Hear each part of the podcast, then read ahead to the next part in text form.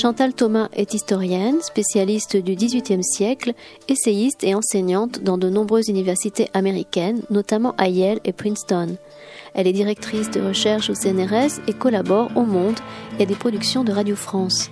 Elle a écrit des essais sur Sade, Casanova et Marie-Antoinette et est également l'auteur de récits plus personnels tels que La vie réelle des petites filles en 1995, Comment supporter sa liberté en 1998, Les adieux à la reine en 2002 et L'échange des princesses en 2013. Mercredi 27 septembre 2017, Chantal Thomas était à la librairie Ombre Blanche à l'occasion de la parution de son nouveau roman Souvenir de la marée basse paru aux éditions du Seuil.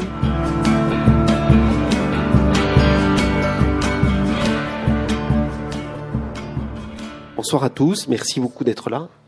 Euh, avant qu'on débute, euh, je me dois de vous expliquer le, le, kakémono qui est juste derrière nous. Chantal Thomas est dans la, sélection des cinq romans pour le prix des étudiants euh, France Culture Télérama.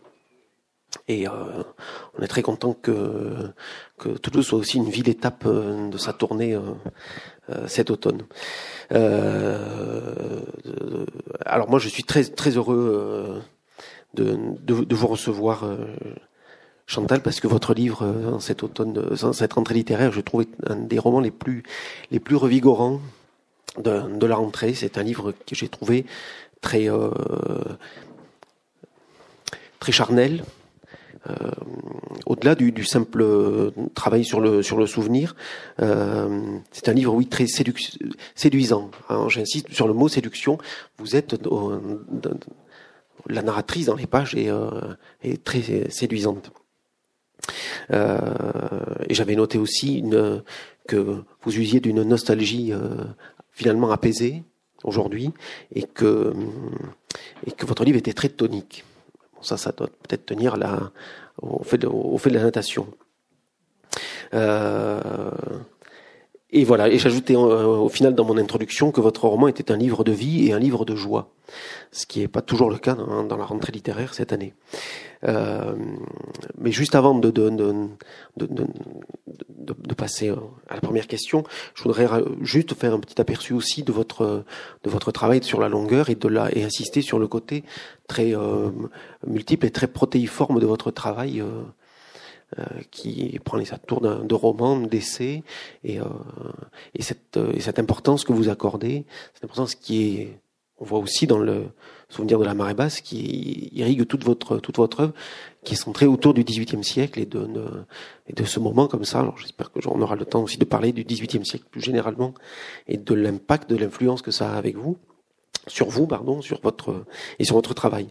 Euh,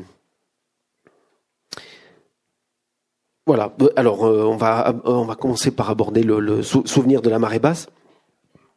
Et, on va commencer par vraiment le chapitre, euh, euh, initial d'ouverture et cette question qui est présente dans ce premier chapitre de la, transmission et qui me semble être le, pivot de, tout le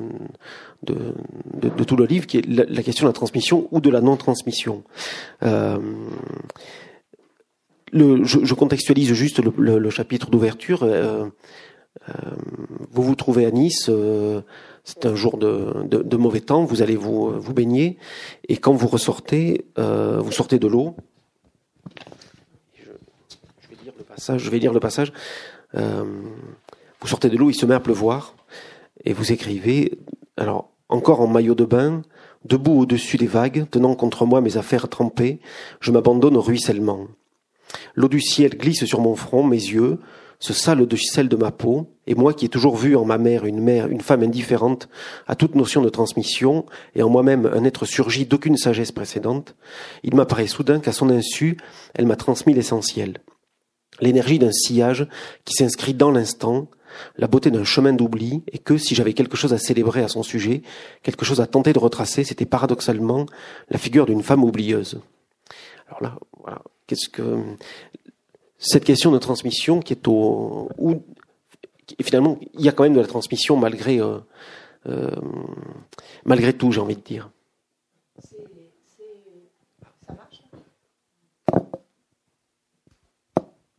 Merci. C'est un sentiment qui m'est arrivé par surprise, je dois dire. Parce que, comme vous venez de le lire, j'avais toujours pensé avoir euh, aucun rapport euh, de, reconnaissance euh, entre ma, qui aucun rapport de reconnaissance, en tous les cas, s'agissant d'une sagesse héritée, entre ma mère et moi. J'avais toujours pensé qu'on avait chacune vécu nos vies, en se croisant bien sûr, plus que ça même, mais que elle, qui s'était jamais conçue comme éducatrice, elle ne m'aurait rien légué. Et ça, je le pensais euh, par rapport au livre, parce qu'elle était une femme qui n'aimait pas lire, qui n'aimait pas les livres, qui trouvait que la lecture était vraiment du côté du euh, de temps mort. Et, même, je crois que la lecture, comme euh, manière d'être à la fois là et ailleurs, était quelque chose qui lui déplaisait et que quand et, ça je pense que les, enfants à qui on reproche de trop lire indirectement c'est ce que disent les parents. C'est que vous nous accordez qu'une effigie. En réalité vous êtes ailleurs. Mais mais toutes les apparences sont gardées puisqu'on est très sage on lit mais mais mais on n'est pas avec eux. On, est parti très très loin. Ceci dit on peut pas nous saisir. Donc euh, ça, ça elle n'aimait pas la lecture pour elle, mais elle n'aimait pas non plus pour les autres. Comme elle n'était pas du tout une personne autoritaire, elle m'a jamais interdit de lire, au contraire, je dirais me laisser faire. Donc pendant longtemps, j'ai pensé que moi, qui me suis tellement inscrite dans l'amour du livre et dans l'amour de la lecture, puis de l'écriture, j'ai toujours pensé que elle m'avait vraiment, je m'étais vraiment constituée contre elle.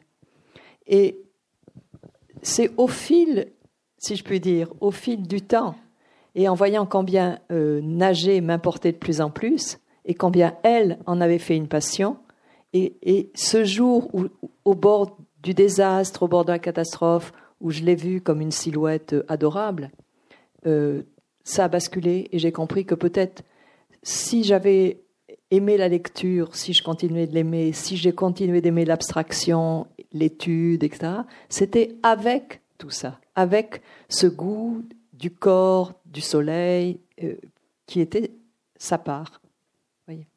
Parce que c'est cette façon qui est euh, d'être dans l'instant alors qu'avait votre mère.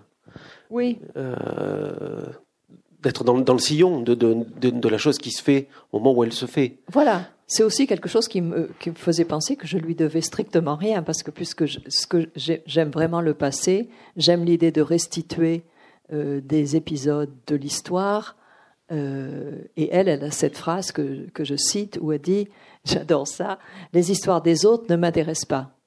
Alors, euh, une fois que quelqu'un vous a dit ça, c'est clair. Hein les... Et pourtant, dans le, dans, dans le roman, euh, la petite fille hein, que vous êtes, elle est aussi, elle a, à sa façon, elle est complètement dans l'instant aussi, ah, tout le temps. Ah mais oui. Ça, c'est l'éducation de la plage.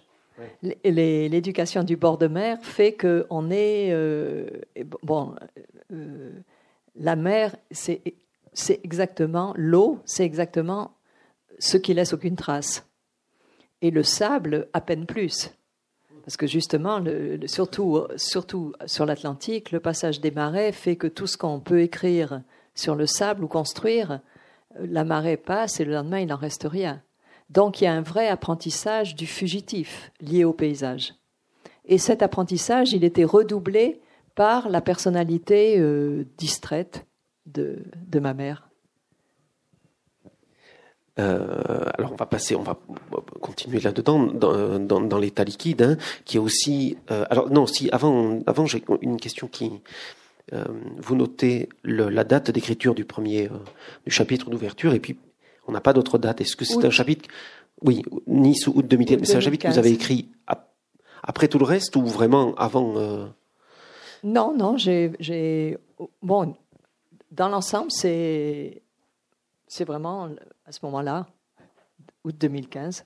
Oui, mais par rapport. Euh, il est placé au début du livre, parce qu'à la fin du livre, il n'y a pas d'autre date d'écriture. Oui.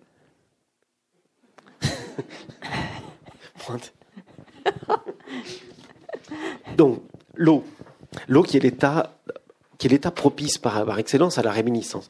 Dans le, dans, toujours dans le premier chapitre, vous parlez d'une mer enveloppante dont la, la, tiédeur douce me donnait la sensation de nager en rêve.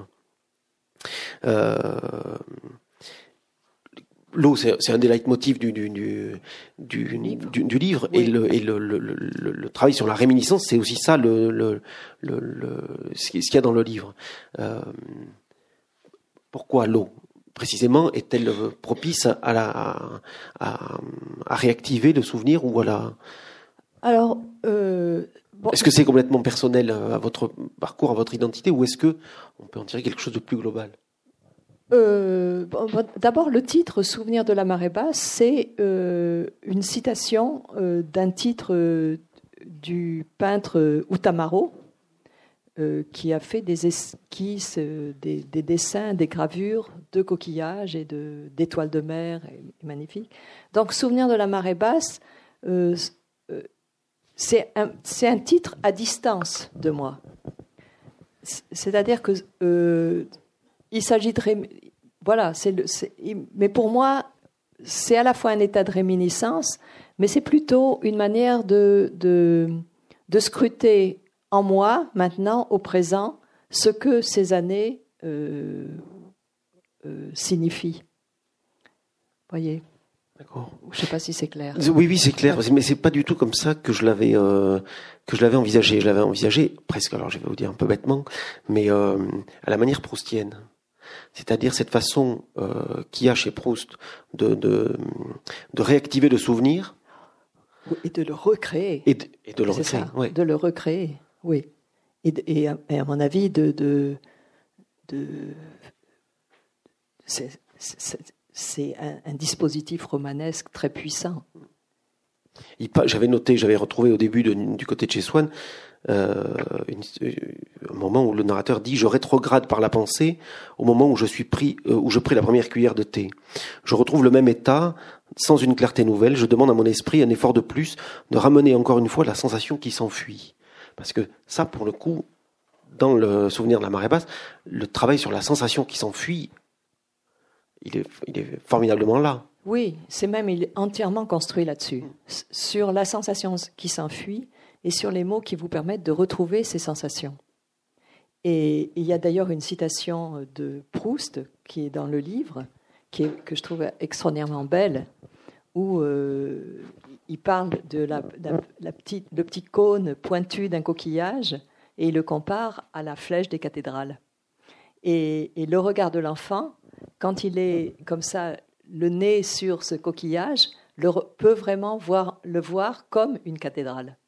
Et ce savoir du minuscule, ce savoir de l'infime, c'est en effet, alors là, quelque chose que, dont j'ai eu le désir, bien sûr, à partir de la lecture de Proust, parce que euh, c'est Proust tient en même temps euh, le regard au plus près, euh, le regard du grain de sable, et la vision totale presque d'un siècle. Ça, ça, c'est incomparable, insurmontable, insurpassable. Mais après, il y, a des choses que vous faites qui sont justement très surprenantes et très, euh, à nouveau, j'ai envie de dire, vraiment revigorantes. Cette façon, vous prenez des, souvenirs que vous n'avez pas. Parce que il y, a, cette scène dont on doit vous parler beaucoup, mais c'est vrai qu'elle est très réussie, où votre mère nage dans le Grand Canal à Versailles. Euh, c'est une scène qui est une, pour le coup, c'est même pas une, réminiscence, c'est une reconstruction que vous faites. Euh. Oui, mais, l'essentiel est, invention. Ce qui, ce qui, est totalement vrai, c'est en effet le, le, continuum en moi de, de l'être que j'ai été et que je continue d'être. Mais, mais, le détail factuel, c'est pas possible. D'ailleurs, je pense que quand on veut littéralement raconter ce qui a eu lieu, l'écriture est plate. Il y a quelque chose, parce que l'écriture en elle porte le germe de ses capacités romanesques. Donc, si on ne laisse pas devenir cette écriture, si on la laisse fixer à la description en mettant de ce vert rouge, on n'arrivera pas à la laisser s'envoler. Et c'est tout, l'équilibre, moi, c'est quelque chose que je cherche entre l'écriture poétique et entre la prose et la poésie et, beaucoup de textes de prose sont plats. Ils sont plats parce qu'ils accordent au réel la première place. Alors que non, il faut que ceux qui décident de, la place d'un objet soit d'abord le langage. Et Roland Barthes disait quelque chose de très très vrai sur la qui moi m'a éclairé comme définitivement entre la place de la prose et la poésie. Où il dit que dans la prose, on peut euh, envisager assez certainement, on, on donne un verbe, par exemple offrir, on a beaucoup de chances de deviner qu'est-ce qui va suivre. Il n'y a pas 36 possibilités. En poésie, non. En poésie, il se dresse euh, l'inconnu devant soi. Et, les grands poètes, euh, mettons Rimbaud, à, chaque mot vous bouleverse. Parce que rien peut laisser prévoir que c'est ce mot-là qui va advenir. C'est l'inattendu à tout le... Voilà. Et, et, mon désir de prose, il est ancré dans euh, quelque chose de cet inconnu et même de cette force chaotique du, du poème. C'est pour ça que du coup, quand votre mère nage dans le Grand Canal, vous mettez quelque chose qui, à mon avis, là, c'est là que je voyais vraiment de la fiction dedans. C'est quand euh, elle regarde dans l'eau, elle voit les objets qui, au fil des siècles, chutés par hasard ou sciemment jetés, gisent au fond du canal, médaillons, tabatières, louis d'or, alliance, épingle à chape. Il n'y a plus rien au fond du Grand Canal. Tout ça, c'est... Moi, je suis sûr qu'il y, a encore, qu'il y a encore les gondoles, euh, l'anneau d'or de la Dubarry. Je suis sûr. Je suis absolument sûr. Mais c'est une manière aussi pour moi de me promener d'un livre à l'autre. Bien sûr. Parce qu'une des choses que j'ai adorées quand je préparais euh, euh, les, adieux à la reine, c'est en effet toutes les choses que j'ai découvertes sur Versailles, qui sont euh, de, l'ordre de la science-fiction. L'idée que sur le Grand Canal, il y avait un village de, de pêcheurs vénitiens qu'avait fait venir Louis XIV. Donc on parlait uniquement italien sur le Grand Canal. Et non seulement il y avait les gondoles, mais ils avaient leurs échoppes. Et c'était un petit village vénitien. C'est trop beau, non? C'est, Donc c'est une manière de, oui, de flotter d'un livre à l'autre. Et aussi parce que euh, ma mère est née euh, à côté de l'entrée de la reine à Versailles, ce qu'elle m'avait jamais dit. Mais parce qu'elle était, elle, n'aimait pas les histoires des autres, mais la, la sienne pas tellement non plus. Ça l'intéressait pas tellement. Heureusement que je suis là. Oui, en, en bonne Madame de Sévigné, finalement. Parce que vous faites ça aussi, là, vous, ramenez aussi Madame de Sévigné. Là. je la ramène pour la rejeter. Oui. ben, je vois y a une anti-Sévigné euh, déclarée. Et c'est pour ça que le, roman est au présent de l'indicatif? C'est parce que je sais bien écrire qu'au présent. Mais là, je suis en train d'écrire une histoire au passé et c'est vrai que j'ai beaucoup de mal. C'est parce que pour moi, tout se déroule au présent. Et, parce que je crois que la mémoire aussi, c'est la mémoire, elle s'effectue qu'au présent. Alors, du coup, il y, y, a un passé simple qui, euh, qui prend son importance ah dans le, hein, quand euh, sur la sur la plage, quand Lucille elle vous raconte. Euh, oui, parce que justement, elle, elle, est dans la elle est dans la narration. Oui. Allez-y, allez-y, racontez de, de ce moment-là. Donc c'est l'histoire d'une rencontre entre deux petites filles. Et cette petite fille me, me, capte parce qu'elle elle, elle, est comme la messagère d'un mythe qui est celui de la princesse du palais des mers, qui est un autre conte japonais. Je suis en train de défaire tout. Et comme elle est une narratrice, elle raconte au passé simple. Et, moi, je suis très subjuguée par le passé simple. Parce que, alors là, si j'ai du mal avec l'imparfait, le passé simple. Et, donc, j'écoute en elle à la fois la voix de la princesse du palais des mers et aussi une voix grammaticale euh, inconnue, qui, ce, qui, me charme, qui est, précisément la langue qu'on ne parle pas. Le, passé simple. Ah oui, c'est ça. C'est parce qu'elle, reproduit le discours, enfin ce que lui a dit son grand-père. Ou c'est, la singularité vient du, fait qu'une petite fille ne, ne parle pas au passé simple. Non, non mais personne parle au passé simple. Oui, c'est vrai. Non, on ne parle pas. Non. C'est une langue écrite. Je crois. C'est un temps de l'écriture. Non Il me semble. Oui, oui, oui. Mais alors, parce que c'est quelque chose qui m'a beaucoup frappé, moi, cette histoire de la, de la princesse. La princesse du Palais des Mers. La princesse du Palais des Mers, parce que dans, j'avais le sentiment que dans votre, de, de la façon dont vous avanciez l'histoire et les, les souvenirs qui arrivaient, la fiction n'était pas présente justement. J'avais l'impression que petite fille, il n'y avait pas de fiction autour de vous. Vos parents ne vous racontaient pas d'histoire, les grands-parents non plus, et tout à coup, Lucille, elle représente vraiment ça, c'est-à-dire l'irruption du monde de la fiction dans l'univers de cette petite fille, de univers qui était très très prégnant, enfin qui est euh, très euh, très physique, très euh, le jeu de la plage. Oui, dans dans Café de la mémoire, quand même, Souvenir d'Abareba, c'est quand même un prolongement de Café de la mémoire, et tous les, les personnages sont déjà là pas la, petite fille bien sûr, mais tous les personnages sont déjà là.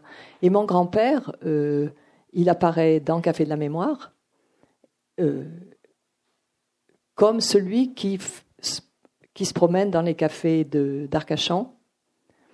Et il y a une chose très belle à propos d'Arcachon d'ailleurs, je vais aller bientôt dans la librairie, la librairie générale, et elle était, avant cette librairie, le lieu d'un café, dont j'étais folle de ce nom, qui s'appelait le Café des Prévoyants de l'Avenir. C'est extraordinaire, non? Et, mon grand-père m'avait dit ce nom. Je crois que lui, quand il est arrivé, le Café des Prévoyants de l'Avenir était fermé. Ils ont comme quoi on prévoit pas tout. Hein. Mais, la librairie d'Arcachon, euh, elle, est, à l'emplacement du Café des Prévoyants de l'Avenir. Et, j'invente une petite histoire autour de ça aussi, que, je mets dans la bouche de mon grand-père. Donc, pour moi, il était, il était celui qui euh, parlait d'abord, parce que dans ma famille, en effet, on parlait peu. Enfin, ma mère, si, mais pas pour dire quelque chose. Et ça, à mon avis, c'est très, très, un truc de couple très, très répandu. C'est-à-dire, l'homme se tait et la femme dit n'importe quoi. Elle est complètement. Et du coup, j'ai compris autrement le, truc, le stéréotype des femmes bavardes. Bien sûr, elles sont bavardes. Elles sont bavardes parce qu'en fait, leur parole ne s'inscrit nulle part. Donc, elles recommencent indéfiniment et elles crispent encore plus. Et, pour rien. Et, ça, euh, c'est une chose à laquelle j'étais très sensible sans comprendre ce qui se passait. Je voyais que ma mère disait n'importe quoi, tout ce qui lui passait par la tête, et mon père se taisait. Et ça s'aggravait, évidemment, au fil des années, ça s'aggrave, et moi, ça m'était très douloureux. Et j'étais à la fois dans son silence à lui, et dans l'idée que quand même une parole, la parole est belle. Et c'est mon grand-père qui m'avait transmis cette idée que la parole euh, était belle, mais il est mort euh, quand j'avais 10 ans, donc c'était. Et après, euh, cette parole, je l'ai vraiment découverte, la parole qui signifie et la parole qui vous lit, qui est le contraire de cette parole pauvre des familles qui sont pas très très joyeuses. C'est une, parole très pauvre. Et après cette parole, donc que, que, je pensais philosophique et même socratique, qui fait advenir la vérité, je l'ai située dans les cafés jusqu'à ce que je découvre qu'en effet, il faut, il faut quand même se méfier sur le pouvoir socratique de la parole euh, des cafés. Hein? c'est c'est ce que savaient les, le café des, les gens qui fréquentaient le café des prévoyants de l'avenir. un verre de trop et plus loin dans le, dans le roman, vous citez Gide et, euh, dans les nourritures terrestres et vous dites, vous citez euh, un passage de Gide qui dit toute connaissance que n'a pas euh, précédé une sensation m'est inutile. Euh, là, on voit bien du coup par rapport à ce que vous venez de dire cette, cette, importance du, du de la oui la primauté de d'éprouver la sensation euh, qui, euh, qui fait acte de connaissance. C'est aussi comme ça que la, petite fille, euh, elle, elle, appréhende ces jeux de plage. Mais cette petite fille, elle, a, elle, elle revient dans, dans, plusieurs romans. Elle revient dans les nouvelles La vie réelle des petites filles. Elle apparaît à ce moment-là. Et, et, et c'est le premier texte que j'ai écrit, en réalité, il y a très longtemps. Et elle, elle va revenir aussi dans L'île flottante. C'est une variation sur cette petite fille sur ce monde secret de l'enfance. Et elle est là aussi dans l'échange des princesses. Absolument. C'est pour ça que j'ai aussi indiqué Versailles, parce que c'est une manière aussi de, dire que le passage euh, qui paraît, je vous comprends, hein, qui paraît vraiment, euh, on a l'impression que c'est deux choses complètement autres, mais pour moi non. pour moi justement, le canal, le grand canal permet d'aller euh, de l'Atlantique à, à la Méditerranée tranquille. Alors c'est le, livre, vous restez dans le livre, on, reste un beau moment avec euh, sur alors c'est ça aussi le, travail qui est extrêmement bien réussi dans le dans le livre, cette façon que vous avez de, de, de supprimer la, notion de durée et de, de faire en sorte que d'être dans un éternel présent euh, qui se qui se renouvelle sans cesse. Hein. Vous utilisez une très belle image, euh, celle du château de, du château de sable, hein, qui est le le, le jeu de plage préféré parce que c'est quand euh, il est en train d'être détruit qu'on prend conscience de, du, du, travail qu'on a accompli. Mais ça aussi, c'est Versailles. C'est les derniers jours de Versailles. C'est quand Versailles est abandonné que Versailles se peuple. Ouais. De fantômes. Et, euh, et puis tout d'un coup, il y a, on passe, en fait, on passe, très vite de cet, état d'enfance qui ne, qui ne cesse de durer, ou plus exactement, moi j'ai l'impression qu'il n'y a pas de temps, vraiment. Euh, oui, oui, oui. C'est plutôt ça. Oui, oui, c'est vrai. Oui. C'est un c'est à la fois intemporel, comme à chaque fois qu'on retourne se baigner, c'est intemporel, on est dans un présent absolu, mais en même temps, euh, une histoire quand même se trace. Extrêmement brutalement, on passe, euh, mais en, l'espace d'une page, hein, hop, elle est adolescente, elle est, euh, et il y a une autre baignade là qui, va, qui prend une signification, qui est la, la découverte d'un, d'un, d'un, tout autre univers. Hein. Euh, pourquoi cette brutalité dans, le, dans, le, dans, le, dans la césure? Vous pensez d'un rivage l'autre? C'est, c'est précisément. Voilà, c'est le. le et, et oui, c'est ça, c'est la main qui bouge au fond de l'eau. C'est-à-dire ah. qu'en fait, avant, ah. juste avant, Pardon. Voilà. La ville d'hiver, c'est encore une petite fille. Le... En nage aussi. Et bam, la main qui bouge au fond de l'eau. On est, euh, elle est adolescente euh, au lycée, avec, cette, avec cette scène qui est quand même, euh, qui est quand même extrêmement forte, de, de qui, bon, qui, qui révèle une sensualité. Oui, mais c'est ça aussi. Oui, mais euh, Elle, est, elle, est, passée de petite fille à jeune femme. Euh. Oui, moi, que, moi je ne crois pas qu'il y ait des passages comme ça. C'est-à-dire, euh, je pense que justement, un des ressorts de, de notre histoire sensuelle, c'est qu'il n'y a pas des passages comme ça. Et, et, que. Non, je pense que. Je pense qu'il y a une continuité.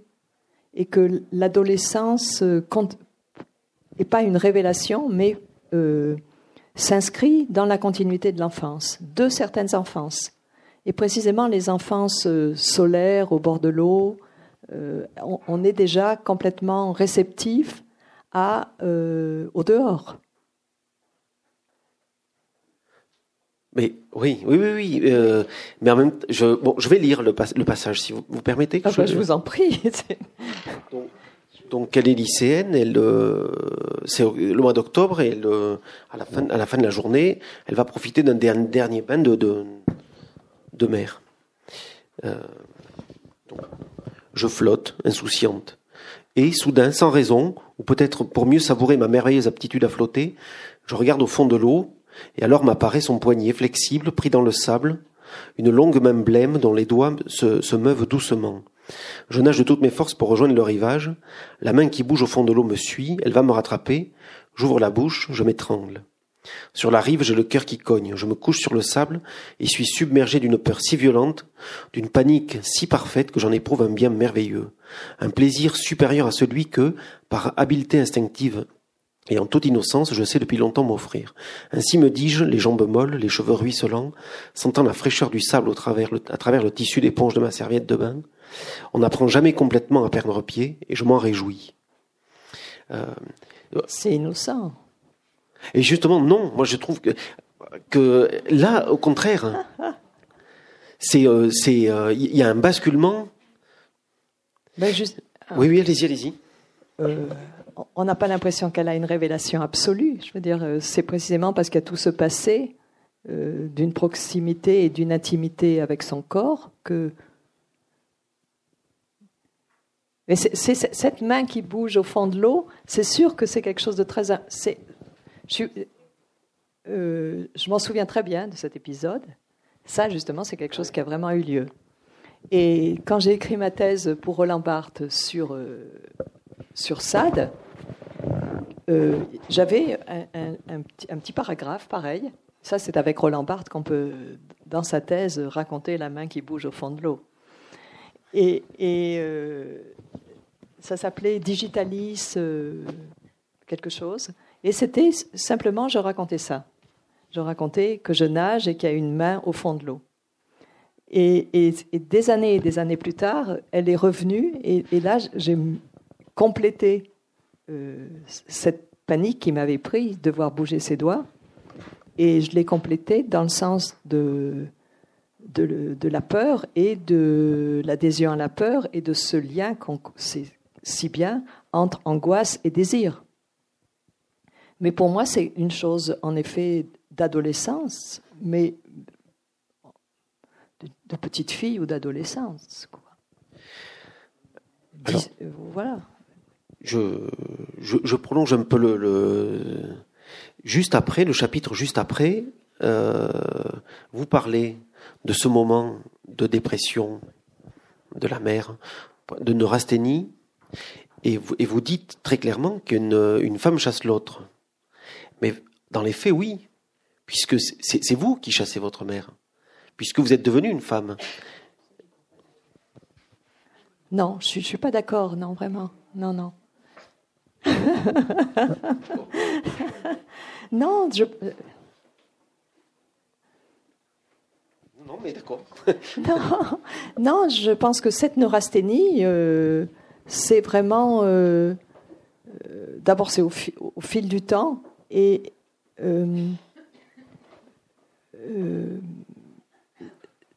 c'est une sorte d'ennui qui. C'est un côté Madame Bovary c'est un ennui qui, qui finit par la miner. Et puis, et puis il y a cette chose qu'elle elle est venue à Arcachon pour suivre ses parents, ce qui est déjà pas très conjugal. Et, et, en réalité, elle, doit elle s'aperçoit que euh, la vie, euh, toute l'année, c'est pas ce qu'elle croyait, c'est pas des vacances solaires, euh, c'est pas et, et, que donc le quotidien d'une femme au foyer, c'est pas exactement la vie d'une jeune adolescente au bord de l'eau avec ses parents. Et d'année en année, c'est de plus en plus lourd et il y a un moment où elle euh, craque vraiment. Oui.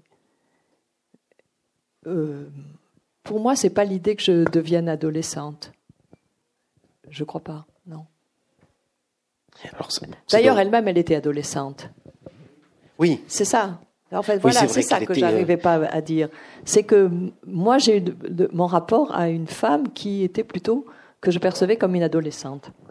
Pas comme une femme enfant d'ailleurs, qui est une chose différente, mais comme une adolescente à côté de moi qui avait ses, ses habitudes, ses rythmes, très sympathiques d'ailleurs souvent, vraiment, et mais pas protectrice, pas nourricière, euh, une, une femme qui vit sa vie comme elle peut et qui surtout se préserve du temps pour aller nager. Pour, euh, elle va nager seule, elle nage pas avec mon père, elle nage pas avec moi.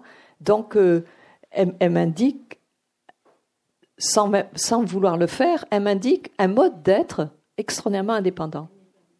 Et ça, ça, je trouve ça, euh, c'est ce que j'ai découvert en, en, en écrivant le livre, c'est que je lui étais reconnaissante finalement de ça. Mais alors là, pour le coup, c'est, euh, j'ai l'impression que c'est une façon que vous avez de prolonger ce travail que vous avez fait sur la question de la liberté, la liberté individuelle. Et, votre mère participe là, pour le coup. Euh, Complètement. Et, d'ailleurs, je, dis dans Souvenir de la marée basse que quand elle change de rivage après son veuvage, on se voit beaucoup plus en amie et elle aime bien discuter sur la liberté. Euh, euh, elle, aime bien. Donc la liberté, elle, est aussi dans nos conversations.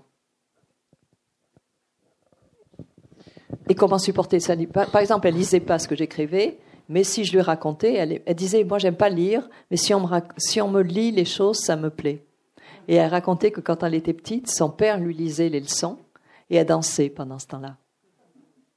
Et c'est drôle, je voulais l'écrire et j'ai pas réussi. Alors, elle adorait danser. On passe juste, on reste sur le, changement de, rivage et, euh, et ce, cette chose qu'elle fait, que moi très, je trouve très dur. Alors j'aimerais bien avoir votre, sentiment sur ça, de, de, d'effacement des traces. Oui, elle, euh, elle, euh, elle tourne le dos à son passé.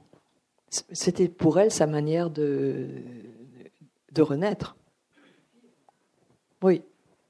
C'est l'idée euh, de Vita Nuova. Elle, veut une nouvelle vie et elle garde rien euh, de ce qui précédait. Et même, elle, ne nomme pas euh, ni les lieux ni les personnes liées à son passé. Voilà. Mais qu'est-ce que ça vous fait à vous? Parce que c'est une part de votre fait de votre histoire qui. Euh, Alors je la garde pour moi cette histoire. J'en fais ça, mais je la garde pour moi et j'en discute pas avec elle. Merci. Je vais peut-être laisser un peu le micro. Merci beaucoup. S'il y a des, interventions, des questions. Je trouve que cette neurasthénie, c'est. Ah bon, on va m'entendre, non eh Oui. Ah bon, c'est Bonsoir. Je trouve que cette neurasthénie, c'est très années 60 aussi.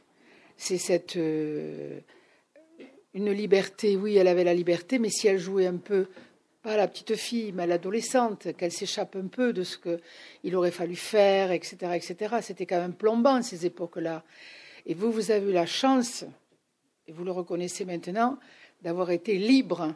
Parce que quelquefois, la vie de famille plombait la mère, le père silencieux, j'ai eu ça, et les enfants. Donc, quand moi j'ai lu votre livre, j'ai dit, elle avait la mère, elle avait la liberté. Bon, c'était peut-être pas rigolo tous les jours, mais enfin, euh, mais je pense que c'est très années 60, 70, euh, avant qu'il y ait ce bouleversement. Euh, je trouve, je crois. C'est sûr. Voilà. C'est sûr. Ah, c'est absolument sûr que en racontant son histoire, j'étais très très consciente, et c'est pour ça que j'ancre les choses entre les deux guerres. J'étais très très consciente, euh, je, situe vraiment les deux guerres par rapport au grand-père et au père. Je suis très consciente de raconter un destin très très lié à l'histoire. Très. C'est-à-dire des, des, personnes qui, sont, qui ont la capacité de rêver une autre vie, mais qui, ont, qui sont pratiquement, matériellement clouées. Voilà et, pourtant vous les mettez en opposition. votre mère et votre père aussi, d'une façon, euh, cette façon qu'ils ont de, de, euh, de, s'échapper de l'histoire. Et, euh, et, vous, par effet rétroactif, d'y être constamment tout le temps. Dans, la, dans la, trace, dans le, le, Oui, mais cette façon que, par exemple, mon père a, après la résistance, de pas dire euh, de ne pas dire la résistance, ça, ça fait partie de l'histoire. Les, les, les, les, gens qui ont vécu cette époque ne racontaient pas à leurs enfants. Je ne suis pas la seule, hein. c'est classique. C'est l'histoire. Voilà. C'est une, une, question, une question bête que je pose, parce que d'autant plus que j'ai un peu un, un, début de réponse. Mais euh, vous, euh, vous n'avez pas de problème avec la catégorie des, euh, à catégoriser vos livres, romans, récits, puisque Café donne.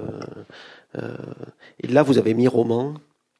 Et, pourquoi vous avez mis roman et pas vous avez vous avez pas laissé récit? Parce que Café de la mémoire, j'aurais dû mettre rien, parce que c'est ni récit ni roman, euh, mais euh, en fait, euh, j'ai mis, j'ai mis récit, puis après j'ai regretté.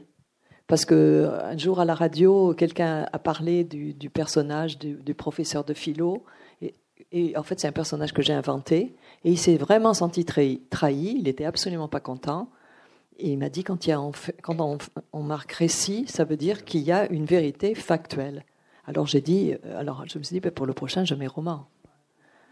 C'est vrai. C'est parce que sinon, euh, là, on peut croire, là, il n'y a pas à croire que tout est littéralement vrai. Il n'y a pas à croire que je suis fille unique parce que je parle que de moi, par exemple. Mm. Si j'avais mes récits, oui, voilà. C'est pour ça. Et aussi, comme vous dites, la première, déjà dès la première scène de ma mère nageant sous les regards de, de la cour euh, morte, euh, de, de, tous ces fantômes du XVIIe, XVIIIe siècle, je ne peux pas mettre récit. Mm. Je veux dire, c'est trop imaginatif, je pense, non? Oui, ou même, enfin, je veux dire, vous, auriez pu justifier en disant que de toute façon, la, recréation du souvenir est une fabrication de fiction. Euh, oui, mais quand, ah, ça c'est vrai, mais quand en plus on invente entièrement des scènes, euh, je, peux mettre au mains, je veux dire. Euh, même une fois adulte, une fois parti à Nice, une fois vous, l'expérience américaine il y, a, même un moment dans le roman où j'ai l'impression que vous vous tournez vraiment le dos euh, quand vous prenez vraiment la, liberté de, vivre une vie loin d'elle. Euh, est-ce que vous êtes irréconciliable finalement ou pas?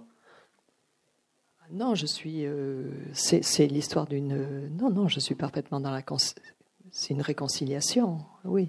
Et quand, quand je découvre cette nouvelle femme qui a envie d'une nouvelle vie, je suis divisée, mais, mais je, l'accompagne dans ce désir de vie. Oui. C'est ce qui fait que j'ai eu envie d'écrire. C'est une sorte d'éloge de, de, sa force, de son énergie, et, de, et aussi une manière de célébrer euh, une vie qui n'était pas faite pour être inscrite, euh, pour s'inscrire quelque part. D'autres questions? J'ai vécu. Et en plus, je trouve que de vous éloigner, c'est au contraire, c'est une victoire, parce que c'est aussi bien de s'éloigner et d'aimer sa mère euh, de loin et de revenir que de rester auprès, de se lamenter. De... Sa mère, elle est, très courageuse. Elle a changé d'endroit, de vie, de trucs. Seulement, elle vit à sa manière, elle vit pas tout à fait, mais enfin, elle est très courageuse parce qu'elle aurait pu, vous savez maintenant ce qu'on fait, déprimer maison de trucs, quand vous, voilà, et puis on s'occupe plus de vous.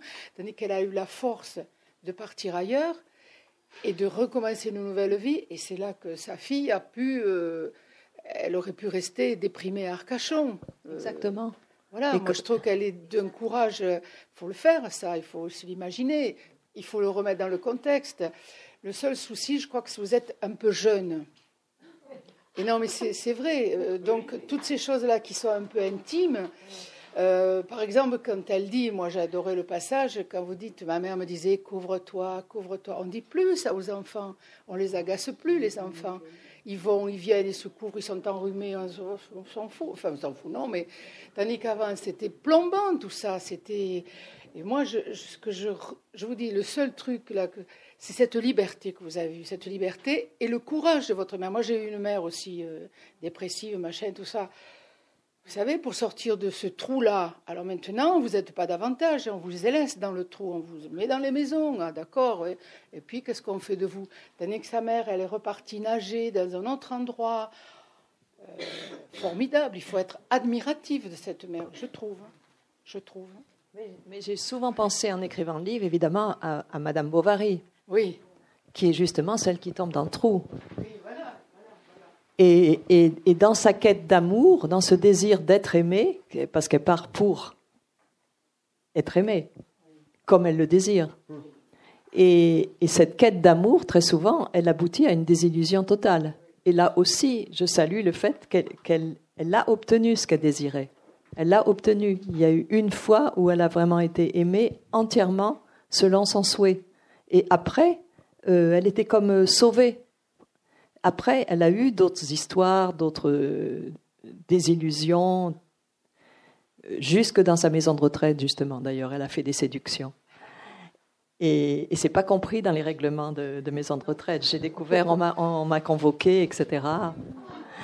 Et, Je pense que maintenant, c'est un peu plus toléré. Ah bon, en tous les cas, en tous les cas, une fois qu'elle avait su qu'elle avait rejoint un amour parfait, elle est un peintre, très bien, un type très, beau, une perfection en fait.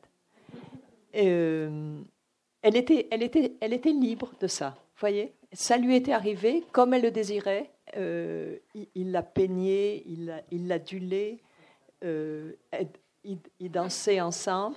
Et ben après, voilà. Après, elle, n'était plus dans cette quête euh, terrible. Et ça, c'est, merveilleux. C'est merveilleux. Et puis il y a cette chose aussi qu'on on avait exactement même, le même corps, etc. Donc ça aussi, j'ai pas réussi à le mettre dans le livre. Je voulais vraiment l'écrire. Le fait de se passer les vêtements. Et c'est un truc entre femmes extrêmement important.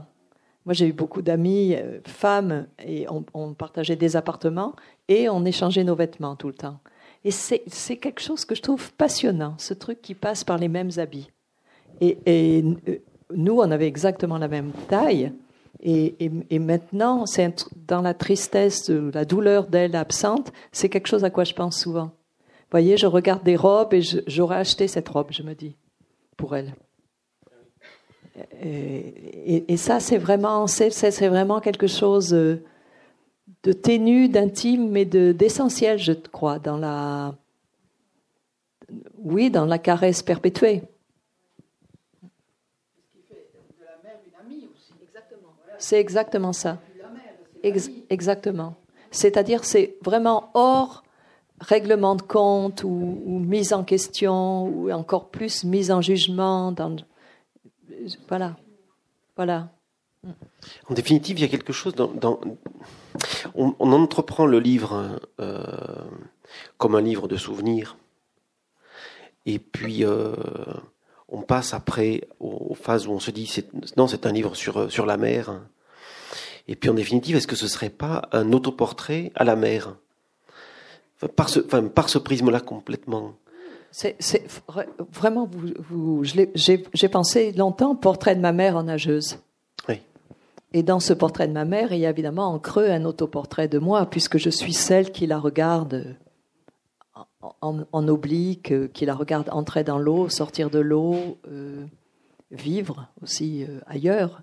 Donc c'est un, autre. Bon, je, l'ai dit souvent, mais euh, le livre que j'ai eu à l'esprit, c'est vraiment euh, La maison de Sido. Et, c'est ce regard qui ne cesse pas de la mer qui va et vient euh, dans le jardin, euh, dans les bois. Et, donc, c'est. Oui, c'est un, portrait de ma mère en nageuse. Et, un autoportrait en creux, oui, c'est sûr. Oui. C'est sûr. Pas plus qu'en creux. Moi, j'ai l'impression vraiment à égale distance, quoi. Euh, ou, sur le même plan. Oui. Là, on est ensemble. Oui, on voilà. était ensemble. Mm. Oui, oui. Bien, Chantal, merci beaucoup. vous acceptez de dédicacer. Euh, bien, bien sûr. Bon, donc vous pouvez venir faire dédicacer votre livre. Merci. venez d'écouter une rencontre avec Chantal Thomas autour de son roman Souvenir de la marée basse, enregistré le 27 septembre 2017 à la librairie Ombre Blanche.